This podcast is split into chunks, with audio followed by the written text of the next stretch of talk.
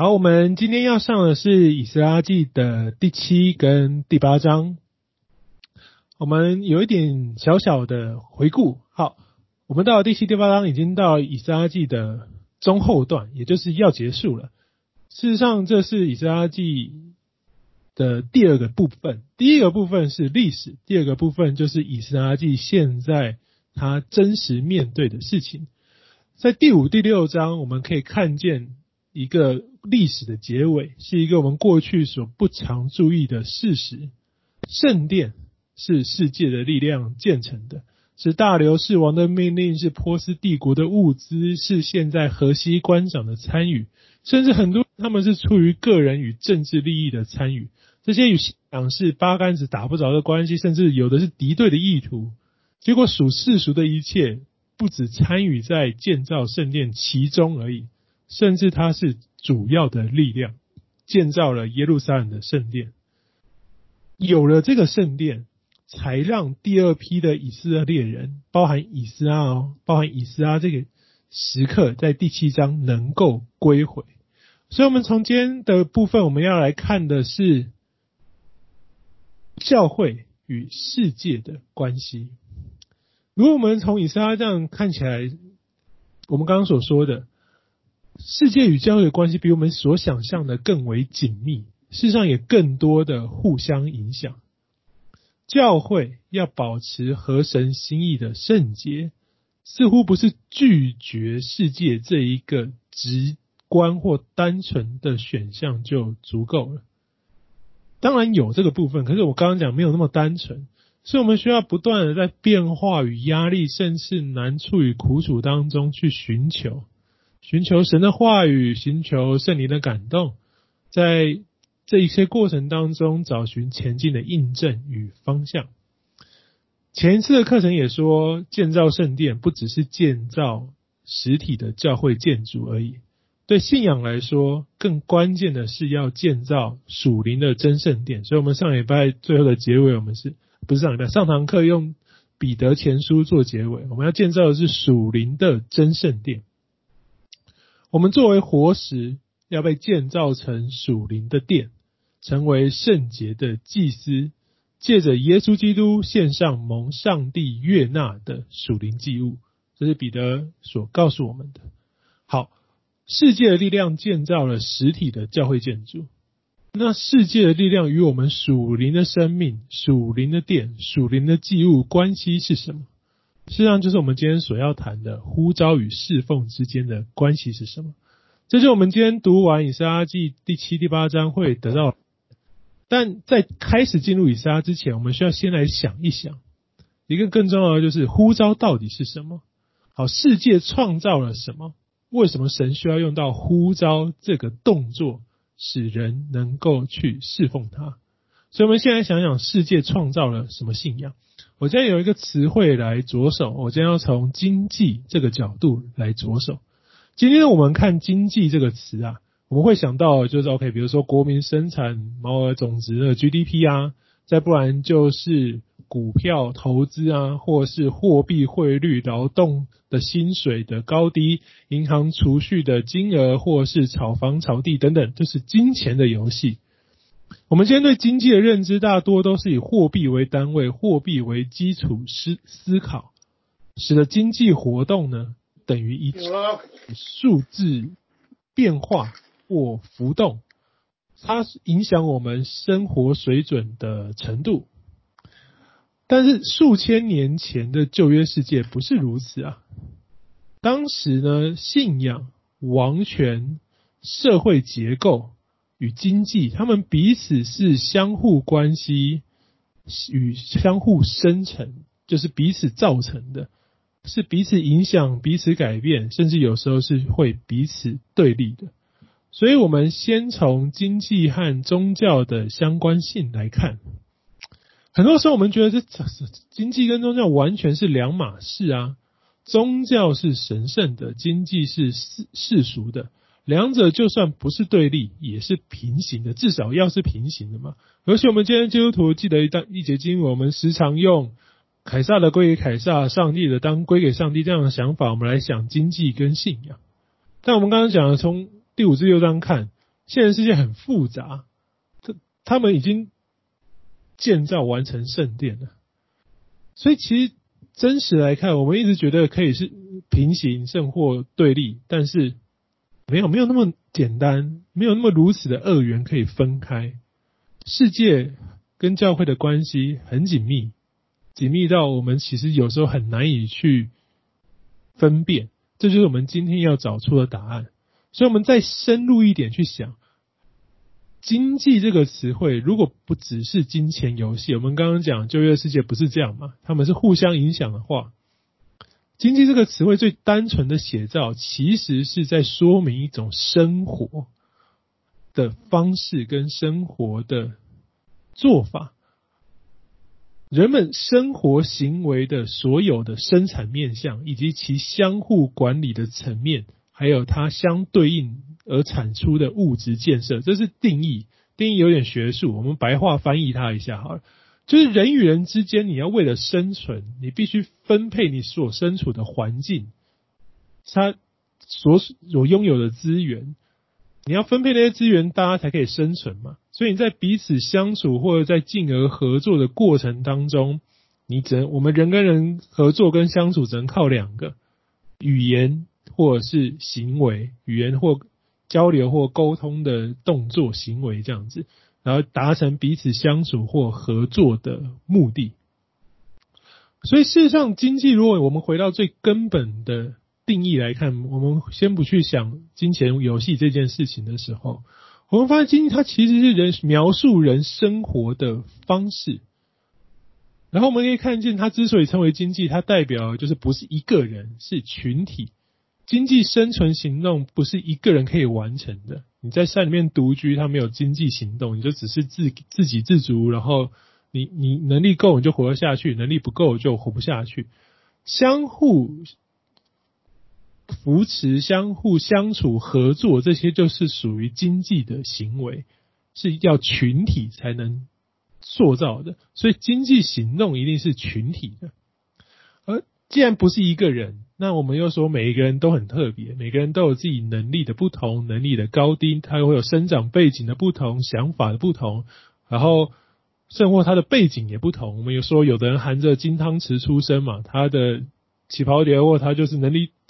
不一定要跟别人一样，但是他有不同的资源可以完成他想完成的事，所以会因着能力的高低、背景的不同，所拥有的资源多寡，产生经济形态的分歧。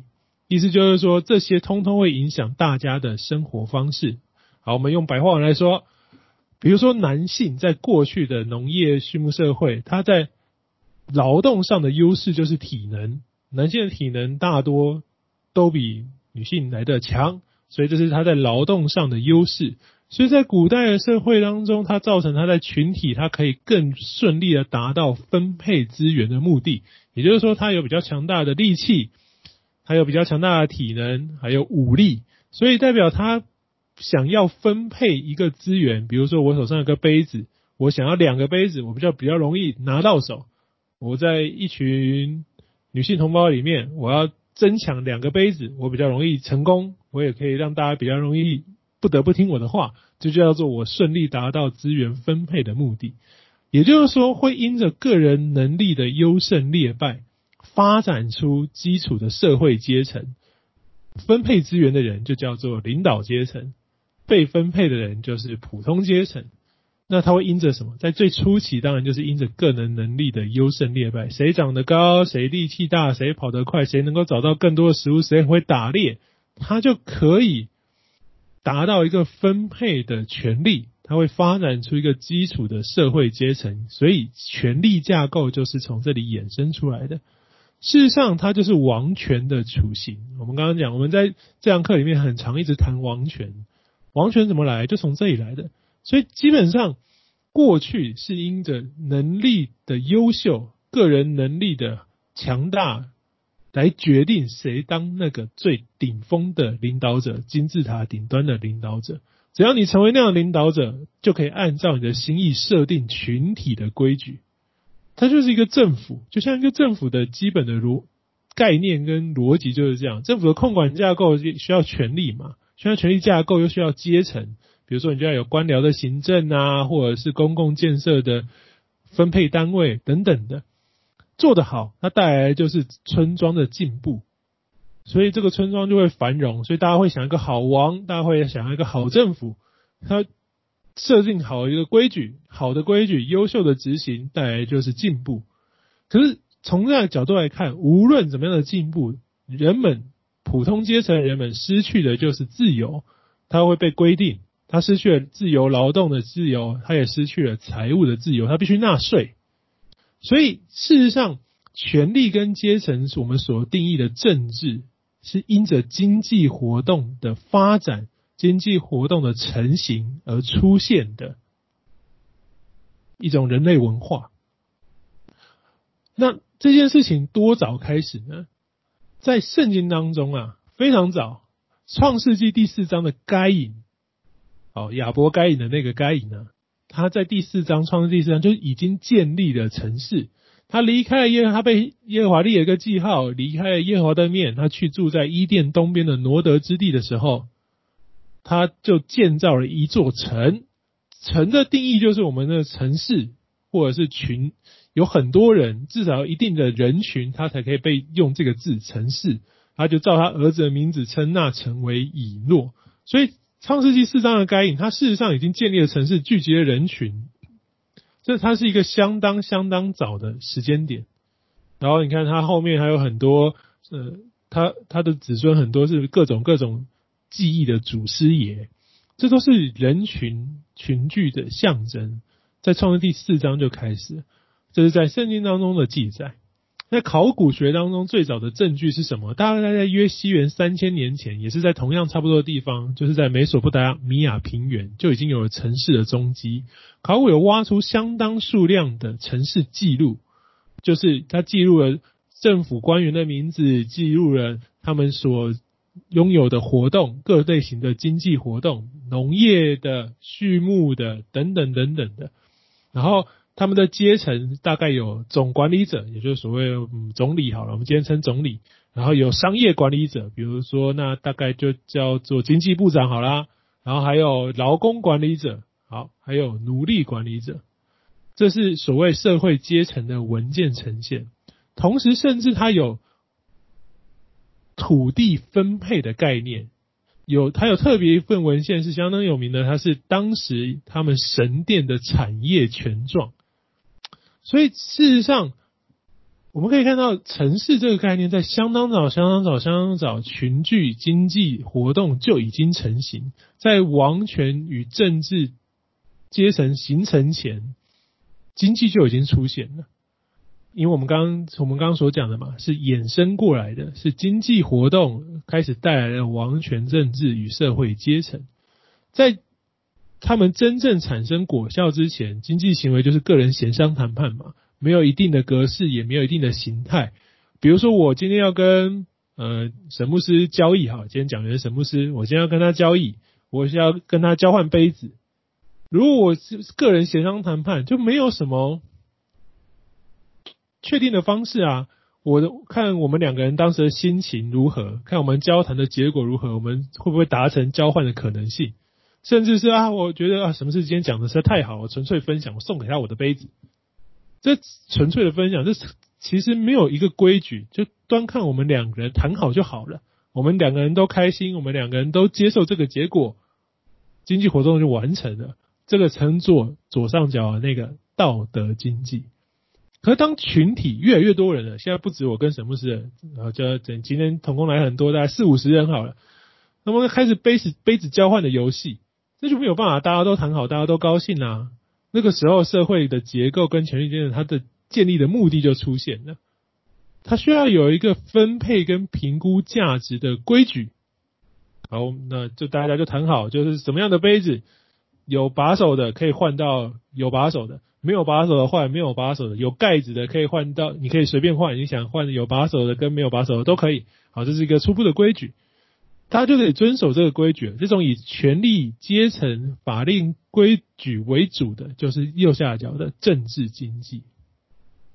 好，那政治经济可以有规矩，大家都想要啦。那谁来设定规矩？我们刚刚讲领导者，所以政治基金的掌控权花落谁家，在弱肉强食的世界非常非常的实际。个人能力越强，在至少在过去，你就越容易成为领导者。那就金字塔的顶端就剩那一个人，是最强大、最有能力，大家不得不听或大家乐意听的那个人。可是，权力大家都想要啊。这个世界如果大家都乖乖的顺服，没不太容易，因为我们都有罪性，我们都软弱。所以在现实世界里，能力、个人能力无法成于顶，成为顶尖的。好，我的体能就是不行，我的力气就是不够，我就是没有他聪明，就是没有办法赢他，我就是无法成为那个领导者。可是我又不甘于听从他的，我又不甘于在他的低下阶层，我只能帮，我只能发展其他相对的手段来巩固权力，比如说神灵宗教就是最有效的一种。我现在发现我就是没办法，可是我。创造了一种体系，我让各种的自然现象，我去发展出一个学说，会让它成为我的象征力量。只要做得好，说得通，就会有人跟随吧，就会有人相信，对不对？啊，我们今天就说很多异教啊、邪教啊，或者什么奇怪的宗教，都是这样出现的。台北以前还有一个什么宋七力显像博物馆，对不对？好，就是各式各样的都会有人去相信，只要你说得好，做得通。神灵宗教就逐渐成为一股力量，因为它可以团结人，所以信仰体系就被建造出来，就被创造出来。宗教的出现就可以开始重新影响社会的结构与资源分配。为什么？我开始有了跟随者、降服者、信徒。我们人越多，就成为一股力量。它已经超越了个人能力能够限制的，因为我把后我的我后端往。自然去连接，自然那个伟大什么闪电啊、火焰啊、洪水等等，就是我去把这些东西去连接在我的人的形象之上，我就开始去影想要影响社会的结构跟资源分配。那你如果王好没有注意，他就可能被反扑。可是能力强大的王呢，他通常不会忽略这些事情。他也不会失去这个机会，所以宗教都是极快极快，只要有一个人数众多、有力量的宗教出现，王权就会立刻跟他结合。事实上，王做这样就是要更巩固他的权力跟社会阶层，所以宗教信仰很容易得到王权的支持，至少在整个旧约的世界都是如此。宗教信仰一定会得到王的支持，只要他受欢迎，那互惠互利。他们王就会帮助这个宗教更深入到人民的生活，那宗教领袖就要更多的与王配合，互惠互利。所以第二个势力形态出现，宗教领袖成为一个在王权之外超然的地位，并且也可以获得足够利益的职分。这是当当时宗教生活的常态。所以我们可以看见经济塑造王权，王权再带出宗教。但他们彼此间不是单向的关系，他们是互相影响塑造。我们刚刚解释过了，宗教会影响经济的内容，人们的生活形态，又会重新塑造，产生王的形态，彼此一直在改变，彼此互相影响。其实你会发现，我们整个不论是宗教、王权、经济，它都是一个生活的结合跟生活的总结。所以迦南地各族有他自己神明的重要原因，就是这里的。每一个各族有他活动的地盘，有活动的方式跟他的内容，所以他们都产出了自己的神明。气候与地形当对当时的经济是一切，所以迦南地的神明多半就掌管自然现象，对不对？我们那时候说什么什么什么巴力他是管气候的啊，然后谁是管什么的啊？就跟任何跟气候有关的神明，他都是所谓的主神跟大神。因为这神很重要啊，我们是农牧业，我们需要风调雨顺，我们需要有足够的好天气，我们才可以有好的生活。所以，只要谁被塑，哪一位神灵被塑造成管气候的，他的位阶就比较高。好，这是你看，我们会看见当时宗教对跟生活中间的影响，跟他如何反映它。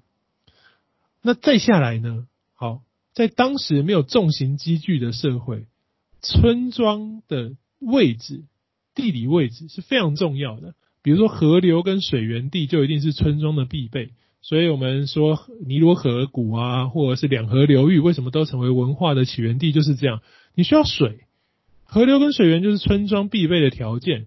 那你要盖房子，那时候也没有办法全部盖在山坡地上啊，你一定要找相对平地较多的地方比较容易。那你地也不能太坚硬啊，不然盖不上去。所以当时的村庄数量有限，可是你人口一直聚集，人口一直聚集，你村庄没有办法变大。腹地没有办法增加的时候，对食物的需求就只会越来越多，不会越来越少。你的社会结构、阶层、权力、宗教，无论发展多兴旺，他们都无法无中生有资源，因为环境就是如此，经济模式就到了瓶颈。但经济的另外一个特性就是学习嘛。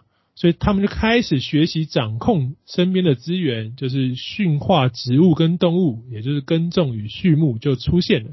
这是第一个最早的经济发展的阶段，就是从收收集变成畜牧业跟养养殖业。好，畜牧者付出了劳力耕种，然后哎，他就会觉得这是属于我的啊，因为是我从零到有，无到有，从零到一百都是我自己养出来的。这就发展出了私有财产的概念，拥有个人财产、拥有私有财产专属的资源是非常棒的一件事情，有喜悦跟成就，又可以确保我的生活。所以当时现在人们就越来越重视这个条件，然后我要有私有的财产。当王的人如果能够确保这个条件，他就可以得到更多忠诚的国民，对不对？你看，又开始互相影响了。经济发展就促成了王权的进化。当王要符合更多条件，他有能力领导更多的资源收集，他甚至会有相对应发明的知识跟能力，比如说他会灌溉，他会那个养畜牧的某种某些知识，可以养出很多的很棒的羊啊牛啊，他就会受欢迎。然后我们刚刚说资资源有限，土地有限。那就只好靠别人啊！大家互相，我们自里面这个村庄帮忙已经没办法再互相帮忙了。我们只要靠村庄跟村庄的帮忙，贸易就出现了。城市的交流跟贸易，让资源可以流通，这就是贸易的雏形。所以王要怎样？王要有外交的能力啊！我们这边都产米，那那边产青菜，那你我们想要吃青菜，也会拿米去换一些青菜回来。你谈得成哇，大家就觉得你好棒，是个好王。我们有菜吃，有肉吃，有米吃，大家都喜欢这个王。这是外交的能力，可是总会被拒绝啊，那怎么办？如果周遭的村庄不合作，拒绝资源的交流，可是我们又很需要那个资源，我们这边已经没有米了，只有他们有米，那怎么办呢？获得必要资源的方式就只剩下战争，所以开始王又要有征战的能力。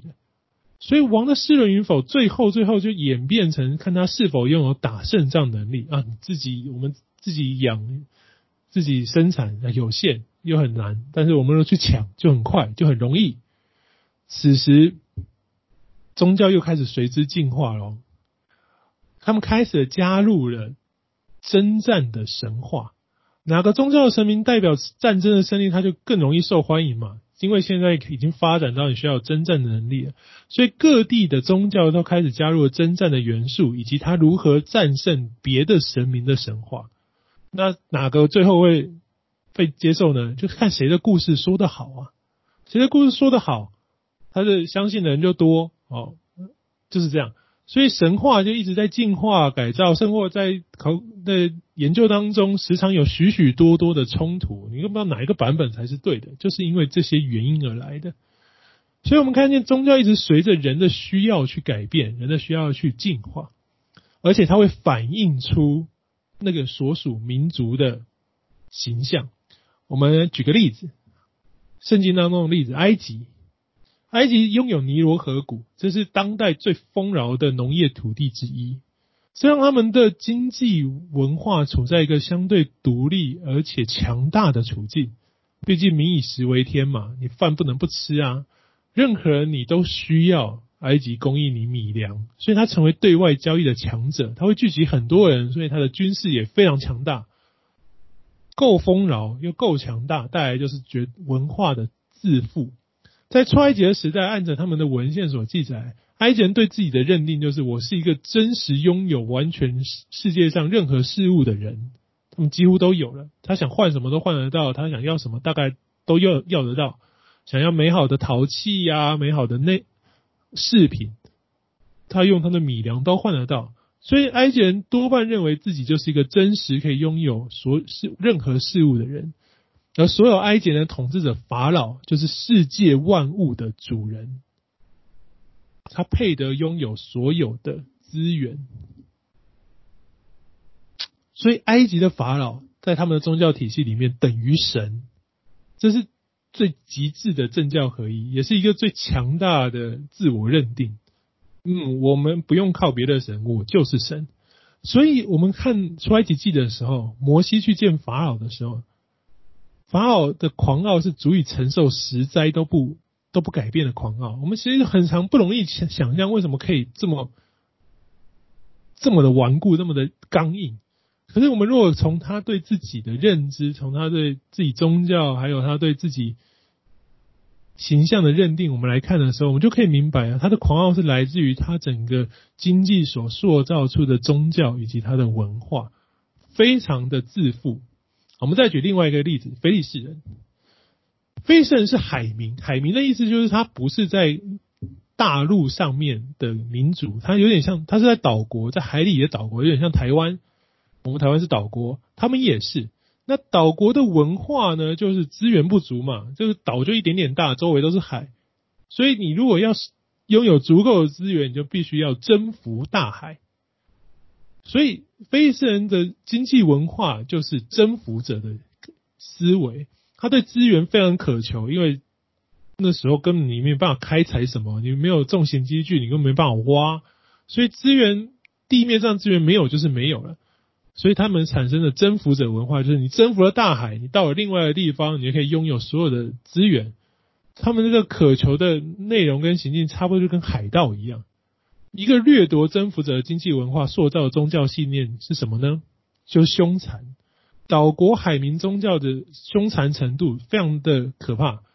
我们所知道各种血祭呀，就是要用鲜血献祭啊，献婴儿，各类压迫性的教条。比如说巴利拜巴利要用孩子拜啊，然后就是他们的宗教反映的是非常非常的强暴，就是各类的压迫与凶残，所以耶和华神切切的嘱咐你不可随从迦南地的神，因为他们代表啊就是凶残是征服是强暴。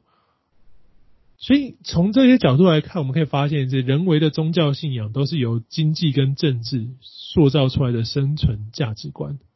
埃及的丰饶让他们的信仰是自我中心，高举自我的能力。所以我们看见埃及的神，他的样貌都强调人的形象跟性格，对不对？如果你看过埃及的文物展，他们的神明的形象都是。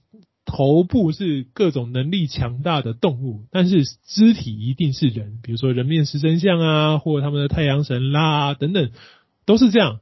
你可以看到他们的神都是人的形象。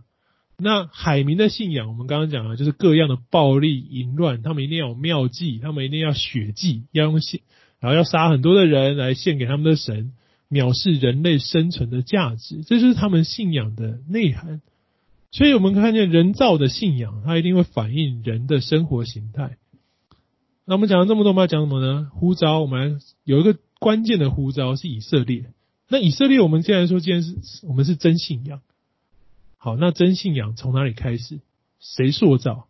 以色列信仰从亚伯安开始，然后亚伯安有一天听到上帝跟他说：“来，去吧。”他就就就走了，没有人告诉他。这个过去是什么？没有人告诉他这个神是什么，没有神话，没有内容。好，这个家族就出去了。但是这个信仰在亚伯兰的时期，就是族长时期，停在家族的性质。大家长选择一个生活方式，直系的家人啊、工人、仆人就跟着往前走。别的家族有没有要跟从？是不是亚伯兰可以干涉的？比如说罗德家最后就没有跟他在一起了，他跑去索多玛，这也不是亚伯兰可以过多干涉的内容。所以家族不是神呼召亚伯兰要成为的嘛？他说你要成为多国的父，所以他必须从家族成为民族。那以色列从家族成为民族的地点在迦南地吗？没有，不是，已经不在迦南地了，是在刚刚所说那个丰饶的埃及。他们因着约瑟的缘故，全部都移居到埃及。从经济的角度来看，你看我们刚刚讲的埃及，它是一个最合适成长的最佳经济体的成长环境，还有充足丰饶的资源，然后又有强大的军事力量保护，里面又有多重的文化刺激，它基本上就是一个成长最合适的环境。所以以色列人进了埃及，你从家族进到了一。别的国家里头，他在里面怎么样蓬勃生长啊？出埃及记一章七节说，以色列人生养众多，繁衍强昌盛，极其强盛，遍满了那地，强盛到法老害怕，就开始敌对苦待他们。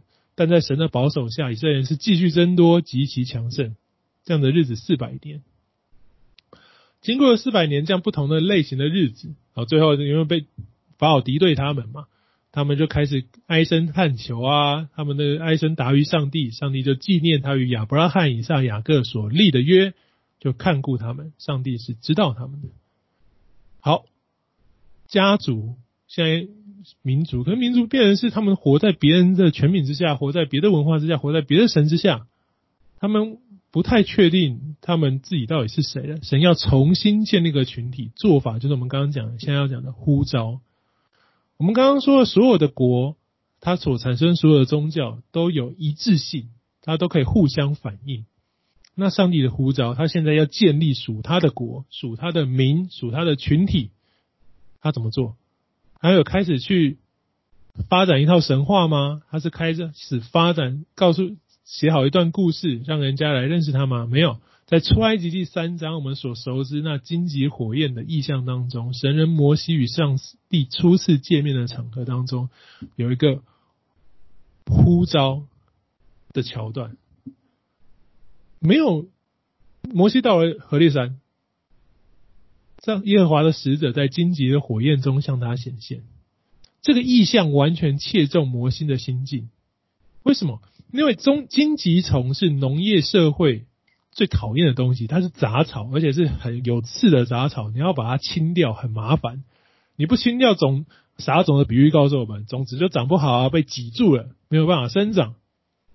所以农业社会超超级讨厌荆棘的。那你有刺又不想弄，又不好处理，最快怎么样？放火烧。所以在他们的文化认知当中，只要放火，荆棘就消失，不曾会有在荆棘在火焰中的荆棘。这个意象停下来看，摩西停下来看，为什么会停下来看呢？因为他现在过了什么生活？他曾经大发热心，要用他个人的权柄、能力、知识帮助他的同胞，可是完全失败了，然后反而就逃跑躲藏，现在是谋杀案被通缉，被通缉，被埃及文化拒绝。弟兄姐妹，他是埃及的王子。所有的一切他都熟悉。我们刚刚所讲的埃及的那个自负，埃及的文化跟埃及的能力跟埃及的神明，都是他。摩西以所拥有的一切，可是他因着他想做的事情，他觉得他的能力可以做的事情失败了。他竟然被埃及文化拒绝，他不能再回去了。他被他所熟悉的众神明抛弃的时候，他现觉得自己像什么？其实觉得就是像杂草啊，像荆棘，没有用，被厌弃，卑微没用，大家讨厌的人。火呢？火在许多的宗教，尤其在埃及宗教象征中，代表能力跟荣耀，是神明的出现。所以在荆棘中的火，这个景象超出他的认知，又深深的吸引他去观看。当他一看，发现有一位神在其中说话，说的内容是他可以完成一个不可能的任务，带领以色列人脱离当代最强大的君主跟国家。摩西对上帝说：“哎，我是什么人呐？怎么可能做到？”然后上帝对摩西说：“你可以。”那摩西说：“那我要怎么对他们说啊？说你们祖宗那个上帝派我到神派我到你们这边来，那这个神是谁啊？我要对他们说什么呢？”所以你看，没有人认识上帝的。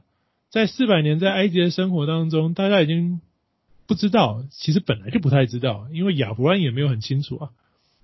上帝对摩西说：“那你就跟他们说，我是自有永有的。你要对以色列人这样说，那自有永有的差派我到你们这里来。”兄弟们，我们今天看，我们觉得当然啊，很简单，就是这样，上帝本来就自有永有。可是事实上，在我们如果回到摩西的摩西的处境，然后我们就是用出埃及来看的话，上帝开场白超难懂的。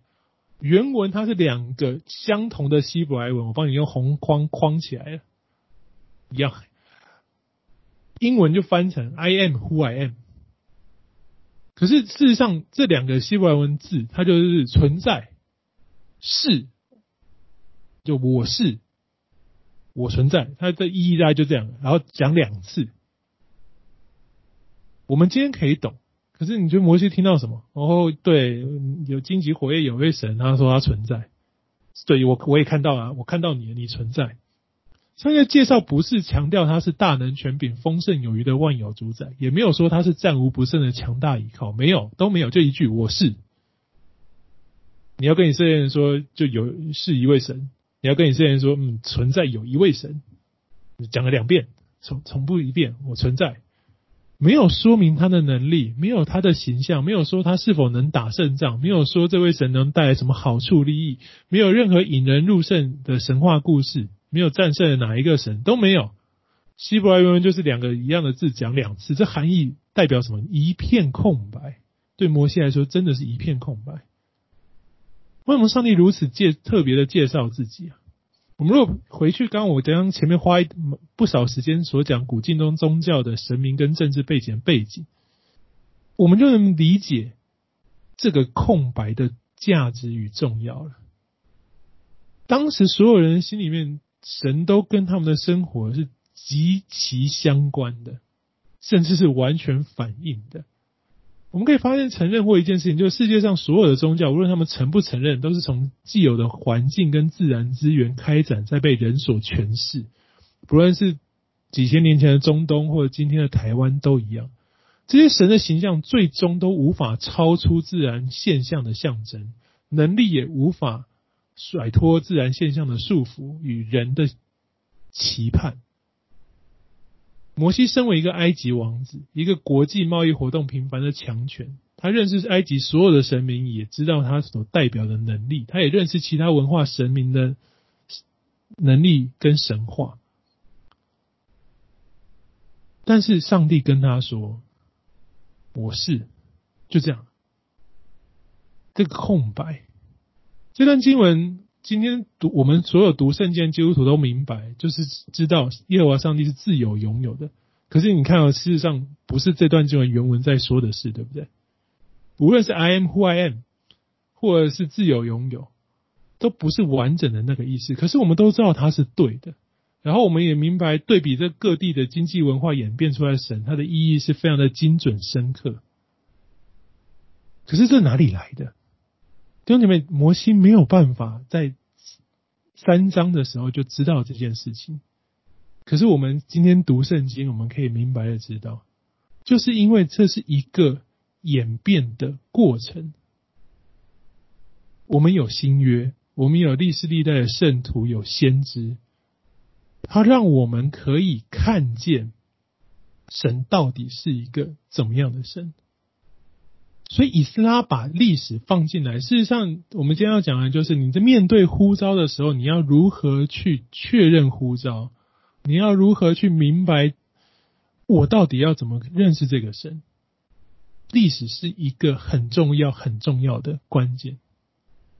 好，回到摩西，我们来看，就是摩西至少从这个空白知道，他完全这位上帝跟其他完全的神都不一样，不不同的。摩西只知道这件事情。他们有的你没有，你不一样。你你现在跟我说你超越他们，那摩西怎么办？就只能等着看。弟兄姊妹，这是一个很很美好的事情。呼召要配上的是一个信心。当这位神亲自对摩西说话的时候，摩西就只能。决定一件事情，好，我看见了你荆棘火焰的意象，你真的存在，那我要不要跟着你？愿意跟着的时候，摩西得到的结果是《生命记》三十四章十节的说明。以色列中再没有一个兴起一位先知像摩西的，他是耶和华面对面所认识的。这个认识让摩西把很多很多的内容留下来，他留下了摩西五经，这是旧约圣经最根基的五卷书。从这基础一路累积到耶稣基督救赎工程，新约全备的真理被显明。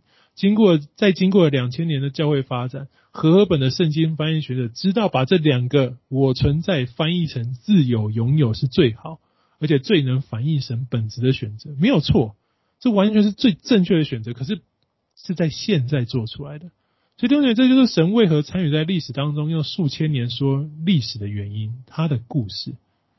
所以摩西的例子告诉我们，就是领受呼召、竭力侍奉所带来的恩典跟祝福。以撒也是一模一样的。为什么我们要先讲摩西？就是我们时常都觉得以撒就是应该要出现呐、他在这个时间点，他本来就是应该做这些事的人嘛。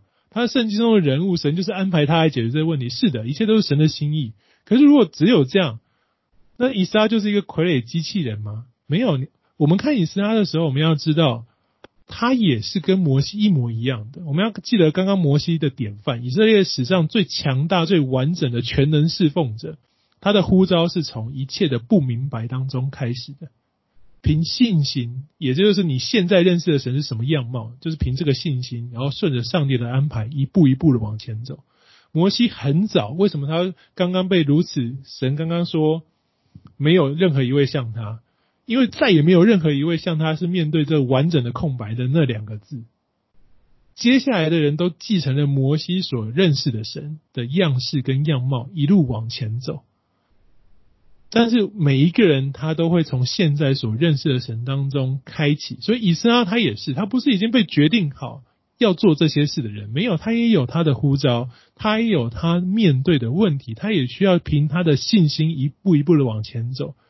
所以摩西的呼召为什么成为一个先知侍奉的典范，就是这个原因。都一样，我们虽然在不同的起跑点，可是面对的都是一样。我们现在认识的神是什么样貌，就是从这里开始，不会更多。他人就要让你对未来人就是一切不明白，你对神都还有足够多的空白。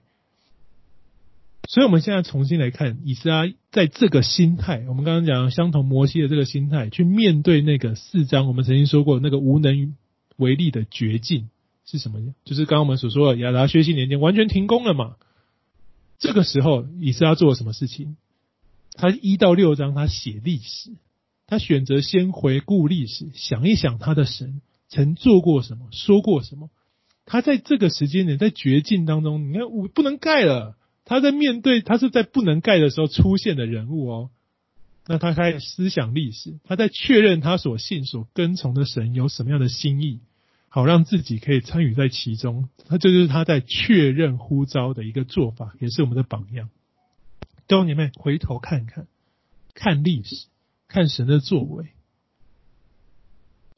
我们当然期待过往的历史可以成为第七章现在的帮助，当然可以，会让人对归回时期的纷纷扰扰有充足的信心面对，会的。可是最更多的，他是在寻求确认他的呼召。因为他要准备带出他的侍奉，所以在过去的历史叙述当中，以斯拉关注在什么？关注在过去跟今日最相关、最相同的部分，也就是过去敌人怎么阻挠，他把它完整的写下来。他要告诉其他人，他也在提醒他自己。他把现在敌人的主导插进了过去的历史当中，这是我们之前所说的。可是，在这一章我们看见的是，他把过去同样的光景拿来现在，帮助他面对未来。帮助现在的人们不会感觉错方向，能够被二十年前的事实直接的提醒。他以斯拉让现在跟过去完全相连。你要觉得我们的神是超越时空的神，现在跟过去是可以完全相连。我们可以相信神在每一个时期都做奇事、行大能，都一样，所以他把它连起来。耶和华是昨日、今日，直到永远，永不改变的神。在以斯拉的书卷里头，完整的呈现这件事情。今日有仇敌阻拦，反对建造城墙，过去也有嘛？要么在地方骚扰，不然在中间中央会买，过去也是啊。从居鲁士王开始，直到第七章的今日都没改变。这是以斯拉引用历史文献用亚兰文写的原因，这也是我们曾经说过的。好，当犹太敌人特别强调会叛乱的时候，就不能盖啦。那亚达薛西王呢？我们在这段经文里面看到，我们看二二十一、二十二、二三节这三节，亚达薛西王说：“哎，不能见哦，等我降旨。”好，他他其实也是政治高手，他现在没办法敌对除抵挡这些敌人，但是我也不想完全听你的。我知道命令不能改，但我在我这一次命令就留下一个但书是，直到我再次下旨为止。他为自己留下一个空间，可是要不要再次下旨，没有人知道啊。未来怎么发展，也没有人知道啊。他可能很不高兴这件事，敌人们的嚣张跋扈，也或许担心以色列人势力大反扑。如果他看了亚达亚哈水乳王的例子，以色列人都快不行了，最后得到一个命令可以大反扑。他也担心会同样的问题，所以他为自己留下一个空间，进可攻，退可守。这城不得再建造，直到我再降职为止。所以代表什么？现在归回的以色列人，他只要没有得到波斯王的欢心，耶路撒冷就是不能继续盖下去。所以怎么样，谁都得到最好的利益。波斯王啊，我如果以色列人看下开讨好我，让我可以降职，那我他也会得到很多好处嘛。总之，这些事没有发生的话，就是不要盖。所以虽然圣殿盖好了。可是除此之外的部分都没了，没有城墙，有啦，有部分就盖到一半，然后反正就不能继续下去了。然后这个圣旨代表的另外一个概念是，王不会在压迫跟斗争当中去支持以色列人嘛？他如果要支持，就不会有这道圣旨啦。所以外敌在这一次的对决里面占了绝对的上风，这也是现在我们可以完全确认的事情。然后呢，圣经没有然后，七章一节说。这个这事以后，就这些事情以后，有个人叫以斯拉，他的介绍非常非常的详尽哦。他的家谱一路追本溯源上去，以斯拉是大祭司亚伦的直系后裔，是纯到不能再纯的以色列祭司，就是第一个大祭司诶的后代。第十节说，他立志考究遵行耶和华的律法，然后就精通了律法。他是一个敬畏神的人，这样的一个纯纯粹的祭司，直系的祭司血脉，他投入到宫廷政治是在亚达薛西王的时期。弟兄姊妹，我们有没有想过，他是一个大祭司的后代？再怎么样，我们都觉得他不应该跟政治经济扯上关系的那个，应该是人人祈祷传道啊，在在圣殿里面，大家最核心、最核心的那一位。可是他是亲自出来投入到宫廷政治，他跟亚达薛西王有很多的交流。第六节说，这以斯拉从巴比伦上来，他是一个文士，王允准他一切所求的，因为耶和华他上帝的手帮助他。那以斯拉向王求什么？那些蒙允准的事情是什么呢？其实就是七章的十三节。住在我国中的以色列百姓、祭司、利未人，凡愿意上耶路撒冷去的，我降旨准他们与你同去。但你们这是以斯拉求的事情，一个大祭司的后裔而来求王可以做这些事情。那你们你会在这个时期这样做吗？我们呢很多谚语都说，比如说夫妻本是同林鸟啊，大难临头各自飞啊。第一批归回的以色列人，现在在这个光景之下，他成为人人喊打的过街老鼠，仇敌已经占了上风。在这个时候，你会想当第二批回去吗？你去求说王可不可以让我回去？你逃都来不及了，他现在是主动去求要当第二批回去的人。在王认为耶路撒冷百姓是叛乱分子，要加强管理跟防堵的时间点，你去告诉王说：“嗯，我我是我也要回去。”你我们没有人会想在这个时间点做这样的事，对不对？可是以斯拉去求，他求王封他为宗教巡抚，可以再带一批人归回，要代表王去视察耶路撒冷，亲自去耶路撒冷管理百姓，进行宗教教育。也就跟王说：“王，你担心那群会叛变的人，你交给我，我保证他们乖乖成为波斯帝国的好国民。”然后王就答应了。那我们的侍奉其实跟世界很有关系，对不对？以撒是纯纯粹的大祭司，可他在拿什么面向上侍奉？他还跟王交涉，跟王谈判，去解决他所看见的问题。所以当然，我们的世界很乱，我们今天也很乱。我们这些事情，我们都记得，我们都很害怕。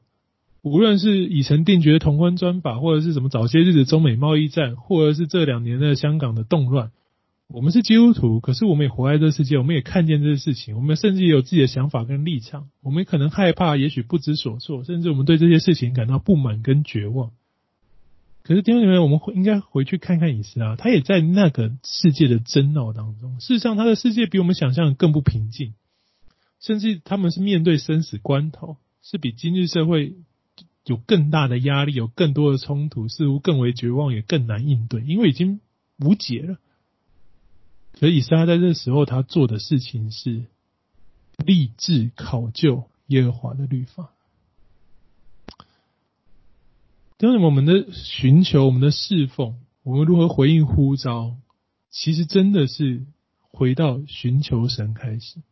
千年来，仇敌无时无刻用尽各种方式，直到今天，明的暗的、私下的法律的，总是要让基督徒跟或以色列人生活非常的痛苦。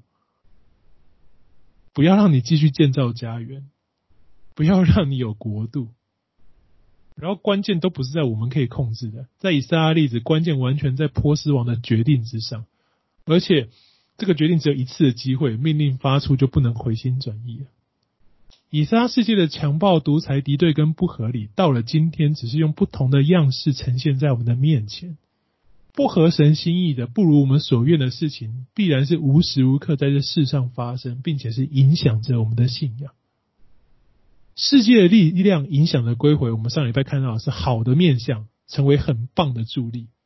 可是我们今天要谈的就是另外一个面相，有时是极大的阻力。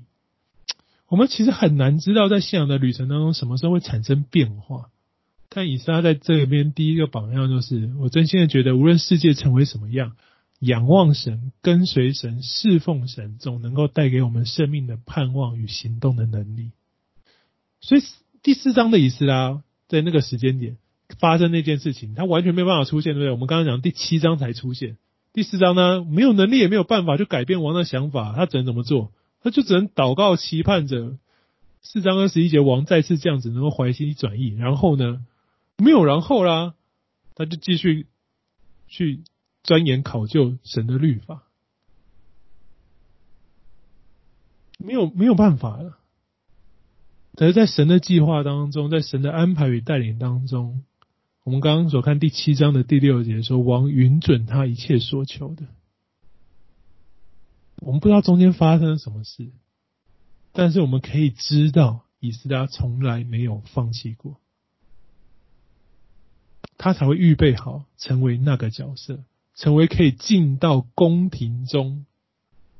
向王说话，甚至向王求事务的亲信，弟兄姊妹绝对是亲信啊！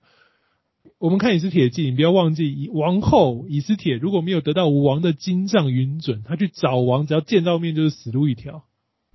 以斯拉可以去跟王求这些事情，并获得允准，他肯定是亚达薛西王的亲信，就像尼西米成为王的九正一样。但是我们。看见的是一个大祭司的后裔，身份尊贵，直系血脉。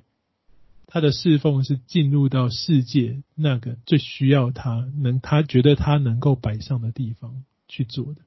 我们的侍奉也是哪边需要我们？其实，在事情发生的当下，我们未必知道。四章的以斯拉不知道该怎么办，可是七章的以斯拉已经在王身边可以求事情了。呼召跟侍奉，它中间需要的是时间。你的寻求，就像以斯拉为我们所展现的例子，立志考究。那好，九正，我们这边谈九正。九正通常就是说王最亲密信任的人嘛，因为酒正是管饮食的啊。在古代，你要杀掉王最容易的就是。毒死他，所以纠正你当然要选择专业的，他很会分辨毒物的，或者是他很会闻味道的啊，他对你很忠心的，要保护王的，你通常会选这个。所以纠正可以依照专业跟忠诚来选。那以斯拉他是祭司诶、波斯王明明就是外邦人，以撒是耶和华一神信仰的祭司，而且是王刚刚认定是爱叛乱的人的宗教。我以。亚达薛西没有转为敬拜耶和华，那为什么会找一个犹太祭司文士来当亲信，找他来解决问题？王有需求喽。我们再接下来看下来，就是王说，在十一节到二十六节的谕旨当中，他是希望，哎，我要得到王的保，我要得到你们的神的保护啊！你要为我和我种植的寿命祈祷，这是前面大流士王的期盼。那他呢？亚达薛西呢？亚达薛西可能是怎么样？某一天，他比大流士更害怕一点。何必使愤怒临到王和王众子的国呢？这是他跟以斯拉关系的起点呢、啊。他要开找他帮忙了。我们不知道发生什么事，我们来想猜一猜。很可能某天，上帝不知道做了什么，然后亚达薛西王突然觉得：“哎呀，我现在有点害怕，这个耶和华神来找我麻烦呢、啊。”我现在不准他的城盖了，我现在开始要与他敌对。那我现在觉得他的愤怒可能会临到我跟我的国，所以他找了谁？犹太人当中最认识神的就是大祭司的后裔嘛，所以要找以斯拉来为王解决这问题。所以以撒如何跟王建立起关系？按着这段经文来看，不太可能是以撒主动，对不对？应该是王主动。以撒能怎样？他就继续专精考究跟祷告嘛。可是这样反而预备好了他，他成成为那个王觉得最认识神的那个是谁？大家告诉他说以撒，以撒就出现了。以撒既然专精耶和华的律法，那他就肯定是跟这个神最好的沟通者嘛。现在王要求上帝保护他、保守他，那就一定要找一个最好的沟通桥梁啊，就要最早最认识这位神、上帝的好朋友来帮他说话啊。所以事实上是什么？以撒想要做什么侍奉，他都不一定能够达成的光景下，在以撒都不一定知道原因当中，神用他奇妙的方式让王觉得自己需要以斯拉，以斯拉就以耶和华专家的身份成为王的亲戚。所以我们在以斯拉记的七章六节、九节、二十八节，甚或是八章的十八、二十二、三节，我们不断的看见耶以撒如何描述他的侍奉。他一直只说一句话：“耶和华他神的手帮助他，神的手施恩帮助他。”所以，我们就可以更多的知道，其实以上的侍奉不是他主动去完成的，是神引导他变成现在这个样子。那以斯拉看见这一切，他知道一切都是神的手在引领，神有他的时间表，也有他的作为。侍奉什么不会知道。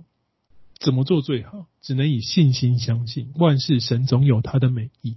无论怎么发展，都必然带来那神所定最美好的结局。就是以斯拉现在嘛，突然就可以跟王求，然后王就允准他一切所求的。那么神很多时候，神所创造的机会是我们无法想象、无法掌控、人无法阻挡的。这是以撒记一直以来的关键信息，人无法阻挡的。我们只能凭着对上帝的信心、忍耐、坚持等待，在管不了别人与环境之时，先让自己能够合神心意。等到你发现你已经在做什么的时候，其实神就是在用你的时刻了。以撒至少让王相信，这个祭司让王相信一件事情，他是为国王着想，可以让王跟他种植的国不临到上帝愤怒的人。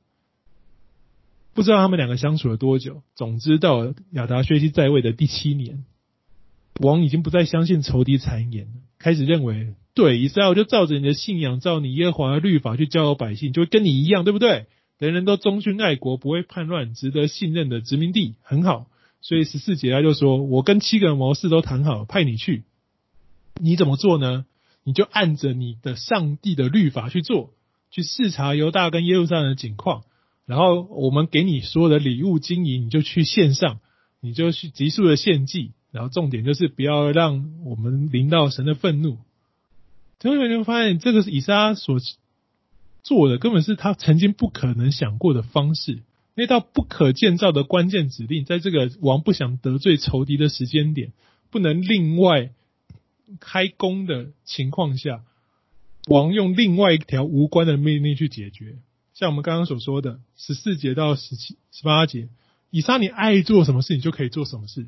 你要怎么用钱，你的唯一的条件是合乎你耶和华的律法，你就可以怎么用。这意思是说，只要以斯拉是这样讲的。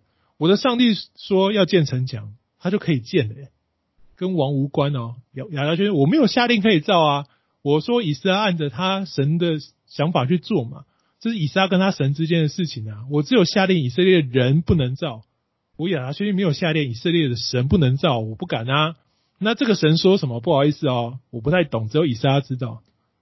所以现在又不可以被盖，谁决定？以斯拉决定的。所以第二点，我们来总结一下。我们看到这个这个故事，我们总结，我们在这个世界该如何侍奉？我们在这个世界出生，我们在这世界被教育，我们熟悉这个世界运作的各种方式。我们就算服侍神，某种程度来说，也是拿我们被世界世俗所建造的力量来侍奉他，对不对？是，当然是啊。有的人学建筑的，有的学科技的，有的学医学的，有的学各式各样的。我们每个人都有不同的才能跟恩赐，我们都拿来侍奉神。我们建造的信友堂。这就是我上堂课的意思。我们是拿了世界的力量来建造了教会，世界力量的确也建造了六章的圣殿。好，那世界的力量能够建立属灵的圣殿吗？我们刚一开始有谈的彼得前书那属灵的圣殿吗？你看不行的。世界的力量没有办法建立属灵的圣殿。你如果没有经过一个姑且称之转化性质的过程，就不行。就像现在第七章的时刻，世界的力量成为建造、保护这个保护圣殿、这个属灵保护的阻碍，现在是阻碍的。因为属灵的殿要献上的是蒙上帝悦纳的属灵祭物，这是彼得所说的。所以在呼召跟侍奉上，从摩西到以撒的例子告诉我们，呼召也就是如何服侍神，不是我们可以想好。也不是我们可以规划跟选择的。我不能觉得说我一定要念了台大才来侍奉神，没有啊。摩西现在他是埃及王子都没办法侍奉神的。我们没有办法想好，帮自己规划我对神的服侍，是我达到什么样的人生目标再开始。这不是我们可以规划跟选择的。你初次听见神的呼召，第一次与神相会，摩西告诉我们的是：你们完我们完全不能明白、不能理解的。我们听见的是 “I am who I am”，不太懂，不知道怎么做。但是我们从摩西的例子看见，神会一路引领，使我们最终能够面对面认识神、亲近神。这是神的怜悯，使我们能够透过他所拣拣选。神的拣选，更认识神所留给我们圣灵启示的话语，我们就从 I am who I am 更深入成为更认识了神是那自有永有的神。同样的字，可是对我们有不同的意义。这就是历世历代神所拣选的圣徒所帮助我们的神的话语默示所给我们的好处。所以，弟兄姊妹，在与我们相见的光景，以要给我们的榜样是：我们今天不是摩西了，只有那一个，再也没有像他的了。在我们像以斯拉一样，在世界的难处、挑战与干扰当中，在呼召与答案尚未显明的情况下，在做法还不确定、在艰难处境当中，我们只能像以斯拉一样，立志追求耶和华的律法，然后精通它，试着去知道跟明白神所要做的。去预备好我们自己，然后你就发现了神的呼召已经在开始进行了。神的呼召，神的安排，让我们侍奉的时刻，是神为我们预备的时间，让我们可以担起应当负的侍奉责任。以撒知道他自己要去承担圣殿的运作，所以他能够执行的第一件事情，王说：“你可以去了，你可以找好人回去。”他是想尽办法找立位人。在以斯拉的这个时间点，他找利未人超辛苦的。他怎么找的？这二十几个而已哦，从一个都没有，最多找到二十几个。他明白自己是谁，他明白自己能力的局限，他明白自己该做什么。他选择去找利未人，是因为他已经知道圣殿事务原运作的原理跟需要，他花很多时间研读嘛，所以他知道他要找谁。所以弟兄们，当我们认真去考究神的话语的时候，我们才会知道怎么侍奉神，才会知道如何去侍奉神，就像以撒的例子一样。这不然，我们不知道我们要怎么侍奉他啊。我们一直在寻求呼召，我们等神告诉我们怎么做。我们像刚刚从摩西看见的是没有啊，神没有不会告诉你那个答案。神是让你不明白，然后他陪着你，让你懂。你侍奉要明白如何侍奉。以斯拉给我们的榜样是，神在过去所做的那些事情，你去明白他怎么运作，明白他神想要什么，明白我们可以做什么之后。当机会临到，我们就直接就能开始做，这是我们的侍奉，这是第一个榜样。以撒给我们第二个榜样是祷告，他是一个时常在神面前祷告的人，他是一个知道事事都要依靠神的人。在八章的二十一节，他已经求得王的命令，王说给你所有资源，你要什么就给你。在今天，我们大概类比一下，大概是我们得到美国总统照我们的那个保证。没有，那我先挺你，你要什么我就给你什么。我这个这个 power 超大的，但是以这样的意思啊，他选择是祷告进食，在神面前刻苦己心，这是第八章的二十一节告诉我们的。但是我们自己所想要要求的、想要做的，必须是合乎神心意的。以斯拉在当时的光景，很多事情是无能为力的，所以他当唯一能做的，就是在任何时刻。都让自己成为他所信的样式。他靠的是祷告，他忍耐等候的求，求什么？求王、求老板、求那些在位前掌权者吗？不是，他求神为他开路，求神为他显明心意。然后路一开，他可以去了，他就立刻去执行了。那你要尽忠职守做到底，容易吗？其实超难的。王信任以斯拉，跟他说：“你献祭该用多少，你就尽量用，不要省。”第七章的十八节说：“你带去的那些随你用，剩的随你用，用不够，你还有七章二十一节到二十二节那个追加预算可以自用。”然后七章的二十五节再说：“你有绝对的权柄，按着你神的律法选择当地的官长与审判官，目的是教导那地的人明白神的律法。”然后再说，凡不遵行你上帝律法跟王命令的人，当速速定他的罪，或处死，或充军，或抄家，或囚禁。但是你们这权力超大，越大的权力就带来越大的责任，对不对？你是要看要开始干嘛？要开始做预算，要采购，要面对人民的抱怨，他要让犹太人顺服敬重这个外邦政权。他刚刚说不能盖，现在我跟你说，你要乖乖的，要让听王的。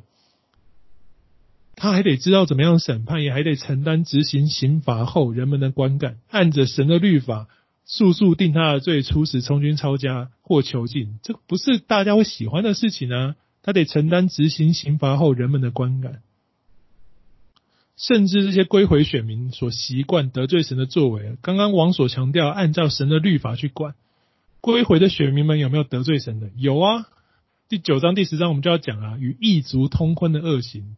以撒，你今天不只是面对外邦人，你这些权柄拿去外邦人很好用，你拿来对付自己人的时候呢，这是吃力不讨好的差事啊。以撒是靠着祷告，竭力承担尽忠职守，去承担，去侍奉。所以以撒告诉我们的第二个榜样是，我们的侍奉必须你要有一个。读经祷告的灵修生活，你才有检视世界的力量的能力，并且并转化它成为你侍奉的能力，建造属灵的圣殿。以撒给的见证在哪地方呢？在第八章的二十一、二十二节，他说：“那时啊，我们要回去了。我以求王拨步兵、骑兵帮助我们抵挡路上的仇敌为羞愧。”这句话我们都觉得他已经做了，没有没有，他现在是在祷告。他的意思是说，我在祷告的过程当中，我很明白知道，我如果求王的步兵骑兵来帮助我们是不好的，但他代表的是他已经想到路上有仇敌了。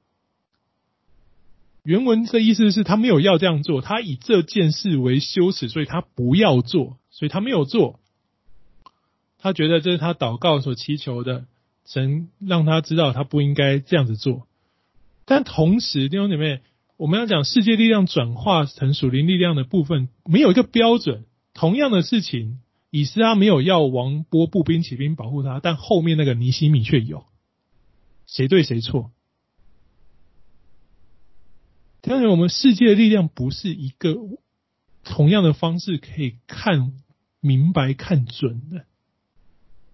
就像我们上一堂课所说的，没有一定的世界力量可以帮助你，你可以要它，你可以不要它。原则是什么？你要看你的上帝怎么跟你。我们那时候寻求的结果是什么？他怎么跟我们说的？以斯拉没有要，尼西米有，谁对谁错？没有对，没有错啊。他们负担的不同的任务，不同的职分，神让他有不同的侍奉，给他不同的能力、恩赐、性格。所以做法上没有限制，也没有一定你可以评断的标准。你必须在祷告当中寻求神，让你的侍奉心中有平安，这才是最重要的。你如果端看行为去决定是否有信心，是否合乎，这其实蛮蛮表面的。我举个例子，建堂这件事好了。没钱凭信心做，跟等有钱再来盖，谁比较有信心？你前面那个啊，不一定啊。我等有钱再盖，我的信心是我一定会有钱，所以我那时候一定可以盖。那谁的信心比较大？